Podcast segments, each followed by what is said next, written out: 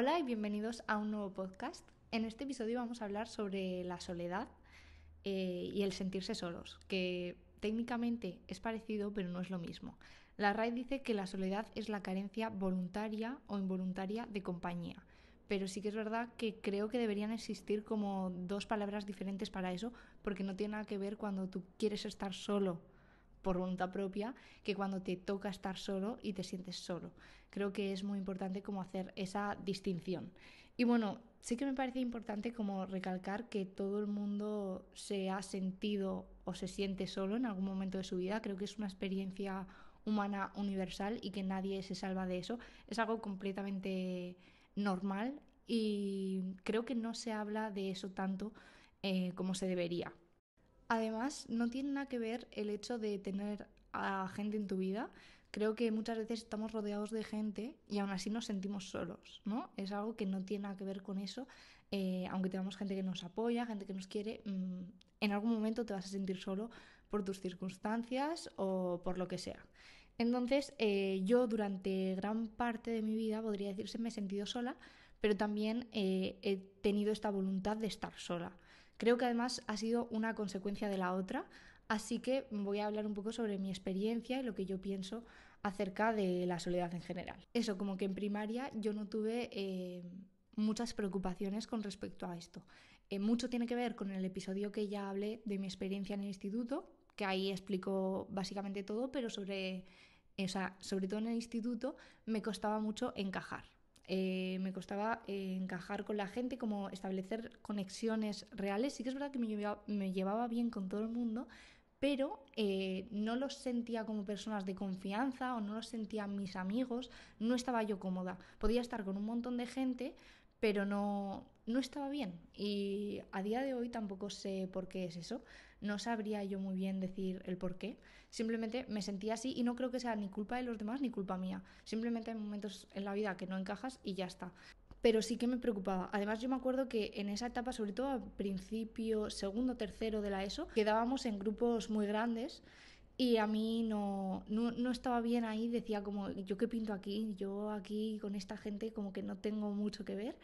Y me acuerdo que me quedaba mucho en casa, o sea que yo no salía tanto y entonces se me decía como que era un poco rara.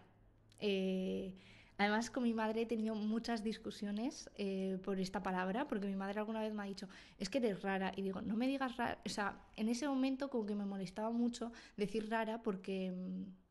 Pues porque al final rara está visto como que tú tienes el problema y no te no sabes, como que no sabes socializar. Y yo sobre esto he reflexionado un montón, sobre todo, pues eso, en la etapa de la ESO era algo que me preocupaba muchísimo, que decía, hay algo mal en mí porque con estas personas no, no consigo encajar. Eh, entonces es como que eso, te quedas con la etiqueta de rara.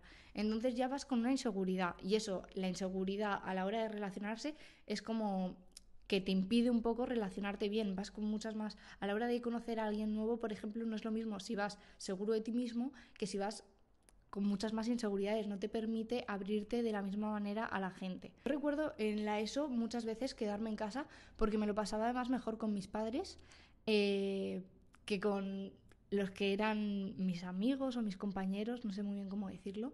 Mm, y me acuerdo de eso, que me lo pasaba mejor. Y yo decía, joder, esto es muy raro pero creo que no está, o sea, creo que además cuando es un grupo muy grande y sobre todo en la etapa de la ESO y así, es normal. Y creo que muchas de las personas que estaban en ese grupo realmente em, no se sentían tampoco bien en ese grupo. Que mucha gente no encajaba, lo que pasa es que hacían parecer que sí. Yo, por ejemplo, me quedaba en casa porque con mis padres he tenido muy buena relación y siempre sí que es verdad que estoy bastante contenta porque creo que siempre fui como fiel a mí misma, que sí que tenía mil inseguridades, igual no me gustaba ese aspecto de mí de no, no llevarme tan bien o no tener amigos, eh, pero creo que nunca como que no sé, que si no me apetecía salir, pues no salía tanto aunque luego se me criticase o lo que fuera. También me acuerdo que en esa etapa se hablaba mucho de los populares y así, yo nunca fui de las populares, eh, pero eso como que nunca me afectó. Siempre era como que me daba un poco igual. Y personas, que esto también me pasa ahora, hay personas como que quieren conocer a mucha gente y cuanto más amigos tengan mejor y yo eso nunca lo he tenido. No me cierro a conocer gente nueva, para nada, o sea, también me gusta, pero no voy buscándolo, ¿sabes? Eh, creo que siempre, también un poco por mis circunstancias, como yo sentía que no tenía amigas como tal, sí que tenía gente con la que me llevaba muy bien, hablaba todos los días probablemente, pero yo no sé por qué, pues no sentía esta confianza. De hecho, a mí me costaba mucho abrirme con la gente, ¿no?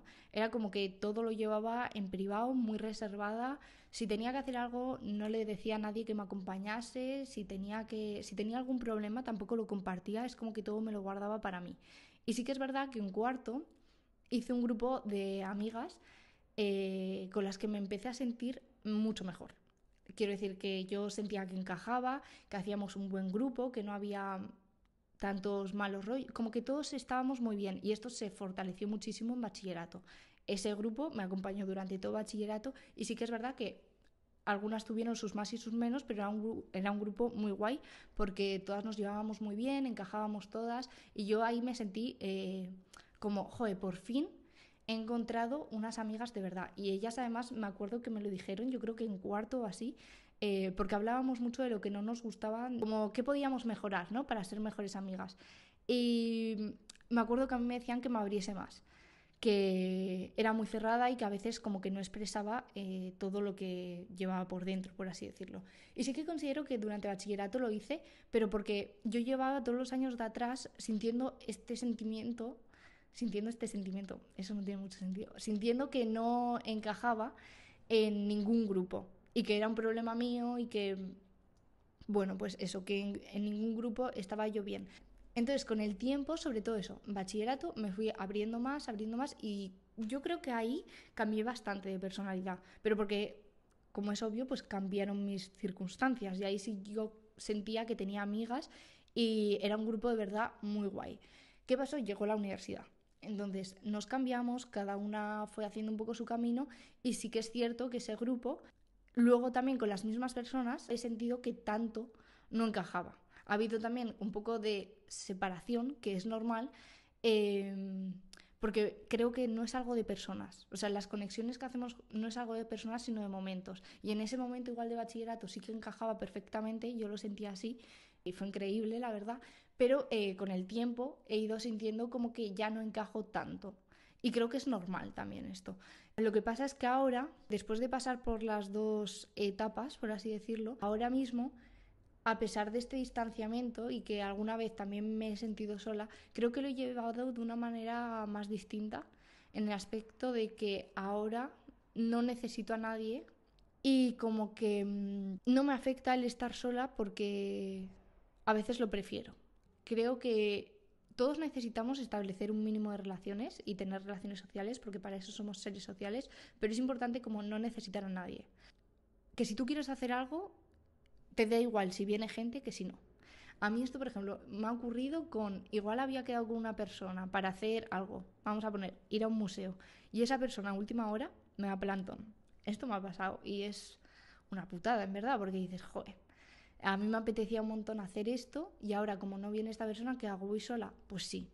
O sea, esto es algo que igual no se ve así normalmente. Creo que muchas personas eh, les da como reparo hacer cosas sola, pero es algo que yo he tenido que hacer un poco, como os digo, pues por obligación. He tenido que estar sola por obligación, porque no he tenido gente con quien hacer las cosas. Y eso me sigue pasando a día de hoy. Yo hago muchas cosas sola porque no tengo con quién ir, pero eso no es algo de... Em, para crear drama, por así decirlo. No es algo triste, no es algo que dé pena, porque me lo paso también bien y también eh, como que he aprendido a disfrutar de esos momentos o de esas actividades que la gente igual suele hacer con, con otras personas, pues las he disfrutado haciéndolas sola.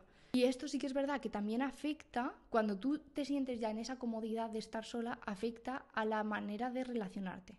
Quiero decir, hay veces que yo me considero ahora muy selectiva con las personas. O sea, como estoy bien sola, si vas a venir quiero que sea para que me aportes algo. No, no me sirve ir con cualquiera. Yo, por ejemplo, paso mi tiempo contigo es porque de verdad quiero pasarlo, porque no es porque yo esté sola y entonces necesito pasar el tiempo con alguien para no sentirme sola, porque eso además creo que es un desastre, ahora lo comento, pero es como que si elijo estar contigo es porque de verdad quiero estar contigo, porque de verdad te valoro y porque no sé, siento que me aportas algo. Y eso también creo que es bonito y que está bien. Y con respecto a esto, lo que hablaba, eh, sí, también creo que es otra problemática, como que muchas veces igual te sientes solo. Entonces te sientes solo y dices, ay, voy a quedar con gente, pero voy a quedar con gente en general y me sirve cualquiera, aunque esas personas no conecten contigo. Entonces, cuando tú quedas con esas personas, esto igual me pasó más en, en el instituto, tú quedas con esas personas y si no encajas, es como que vas a estar allí y vale, no estás solo, pero es que te vas a sentir solo igual. Entonces eso te hace sentirte aún peor. Entonces vuelves, es, como que solamente tienes que estar con las personas aquellas que te hagan bien. O sea, creo que es muy importante eso, como ser selectiva con las personas con las que te rodeas y, darles prioridad, un poco también de lo que hablé en el último episodio. Otra cuestión que me parece importante, porque también, eh, al igual que lo de rara, que ahora ya le he cogido hasta cierto cariño y no me molesta que me llamen rara, eh, también me han llamado a veces antisocial antisocial no soy. O sea, eso me molesta mucho porque que yo no tenga ese interés por conocer gente, por estar con gente, por, por llevarme bien con todo el mundo, yo no tengo eso. Yo en la residencia, en la universidad, he hecho dos amigos en cada lado. No voy hablando con todo el mundo porque no soy así, pero eso no quiere decir que sea antisocial. Yo he ido sola a cualquier lado y no tengo ningún problema en hablar con nadie. O sea, yo puedo hablar con alguien, lo que pasa es que para establecer conexiones o relaciones o pasar el tiempo, como digo, es como que eh, hay mucha gente que, igual no me llama la atención, o, pero eso no quiere decir que sea antisocial. Me gusta pasar tiempo, lo que pasa es que me gusta pasar tiempo con las personas que yo elijo, que igual no son tantas, pero no sé, es como que a veces se relaciona como el querer estar solo y el no tener muchos amigos con ser antisocial y creo que no tiene nada que ver, porque social es saber pues comunicarte eh, con gente y relacionarte y creo que en eso, por ejemplo, no tengo ningún problema. A mí lo que me cuesta es establecer conexiones reales, conexiones fuertes y conexiones, eh, pero creo que es una cosa de dos personas. Creo que no es ni culpa mía totalmente ni, ni culpa de la otra persona, sino que simplemente eso surge. Yo no sé si esto será general, en verdad, no tengo ni idea, o igual es una cosa mía, pero yo no lo veo como un problema. O sea, yo ahora estoy bien. Y con las personas con las que conecto está guay y con las personas que no, pues no pasa nada, seguramente me caerán bien, eh, no tengo ningún problema. Y para las personas que se sienten solas, eh, que es como un sentimiento bastante feo en realidad, porque en el momento lo pasas mal, eh, aparte de lo que ya dije de que el tiempo todo puede solucionarlo y que puede mejorar tu situación y que una mala etapa eh, se va solucionando con el tiempo. Bueno, para aquellas personas siento que es muy importante cómo centrarte en ti mismo. O sea, ese tiempo que tú estás solo, centrarte en ti mismo y estar orgulloso de la persona que tú eres. Creo que si tú estás orgulloso de la persona que eres, no tienes que tener ningún problema. Y luego también un poco salir a hacer las cosas solo, las cosas que de verdad te gustan y posiblemente conozcas a gente parecida a ti. Si haces las cosas que te gustan, hay mil cosas para hacer. Sí que es verdad esto también, esto no lo he nombrado, no es lo mismo vivir en un pueblo que vivir en una ciudad. No es lo mismo cuando yo estaba en Logroño que cuando estoy en Madrid, porque en Madrid quieras que no puedes conocer muchísima más gente y tienes más probabilidades. Esto sí que es verdad que es una variable bastante importante y la he pasado por alto. También cabe recalcar eh, no pensar en lo que se sale fuera de tu control. Si tú no encajas, por más que le estés dando, o sea, sé que esto no va a solucionar la vida a nadie, porque si eres una persona que le da muchas vueltas a todo, se las vas a seguir dando. Pero si no encajas, si no tienes muchos amigos, eso sale fuera de tu control. Si no caes bien, es que es algo que no puedes evitar. Entonces, céntrate en ser como tú quieres ser y luego ya las personas que tengan que venir irán viniendo, pero no sirve de nada estar como dándole tantas vueltas, ¿por qué no encajo? ¿Por qué no? ¿Por qué? Pues simplemente es así. Esa pregunta de ¿por qué no encajo? o ¿por qué no no se me hace tan fácil el establecer relaciones o de amistad o lo que sea. Por ejemplo, a mí el, el conocer a un grupo o entrar en un grupo nuevo se me hacía muy costoso porque yo me quedo callada porque en grupos grandes es como que igual no me relaciono tan bien, estoy más callada, entonces no me doy a conocer tanto, pero bueno, eh, ya los conoceré de otra manera o lo que sea. creo que cada uno es de la manera que es y que al final te acabas relacionando como puedes y como quieres. Entonces, como que no hay que pensar tanto si por qué esto, por qué lo otro. Simplemente tú. eso también me parece muy importante. Eh, que seas tú mismo, que no te dejes llevar por la presión social, por caer bien. Si no eres tú mismo, es que te va a dar igual estar solo que estar con, con gente así. Y eso, que lo que puedas, pues conozcas a gente parecida a ti. Que esto es como algo muy sencillo que se dice y sé que es complicado, pero si vas haciendo cosas igual sí que puedes ir conociendo. Por redes sociales yo creo que también se puede conocer mucha gente que tenga gustos similares a ti, también dependiendo de la edad y con cuidado porque las redes sociales son así, pero creo que sí que es un buen, un buen mecanismo para conocer gente. También hay mucha gente que dice que, mm, que te dice como, disfruta de tu juventud, esta es la mejor etapa de tu vida esto no sé qué, eh, esa gente ni caso. O sea, e, e, esas cosas me parecen una tontería. Yo lo he escuchado bastante eh, de eso, sobre todo con la infancia y con la juventud. Son como dos etapas que se romantizan y se idealizan de muchas maneras y me parece que es erróneo porque tú no sabes la experiencia que... O sea, las circunstancias de cada uno son diferentes y también creo que no te tienes que comparar con lo que veas en, redes sociales, por ejemplo, que si una persona tiene muchísimos amigos y lo sube a redes sociales, no significa que luego no llegue a su casa y se siente solo y no encaja. Es que mm, no te compares, de verdad, no tiene no tiene ninguna validez aquello que veas en redes sociales o tus influencers favoritas o lo que sea. Mm, al final el sentimiento de soledad es algo que es universal, repito, que todo el mundo siente alguna vez, que si crees que te está afectando demasiado, pues que eh, acudas a un especialista que te pueda ayudar, pero que es algo completamente normal, que hay que normalizar hacer las cosas solo. Eh, yo alguna vez cuando digo eso, que hago cosas sola, la gente se sorprende, pero me parece lo mejor eh, y ser un poco el protagonista de tu vida, que esto también lo he mencionado otras veces, pero me parece de vital importancia. Como conclusión final, eh, diría que lo más importante es ser uno mismo y que os deis tiempo y que penséis que no estáis solos. O sea, aunque penséis que sí que estáis solos, no estáis solos porque un montón de gente está en vuestra misma situación de que se siente sola.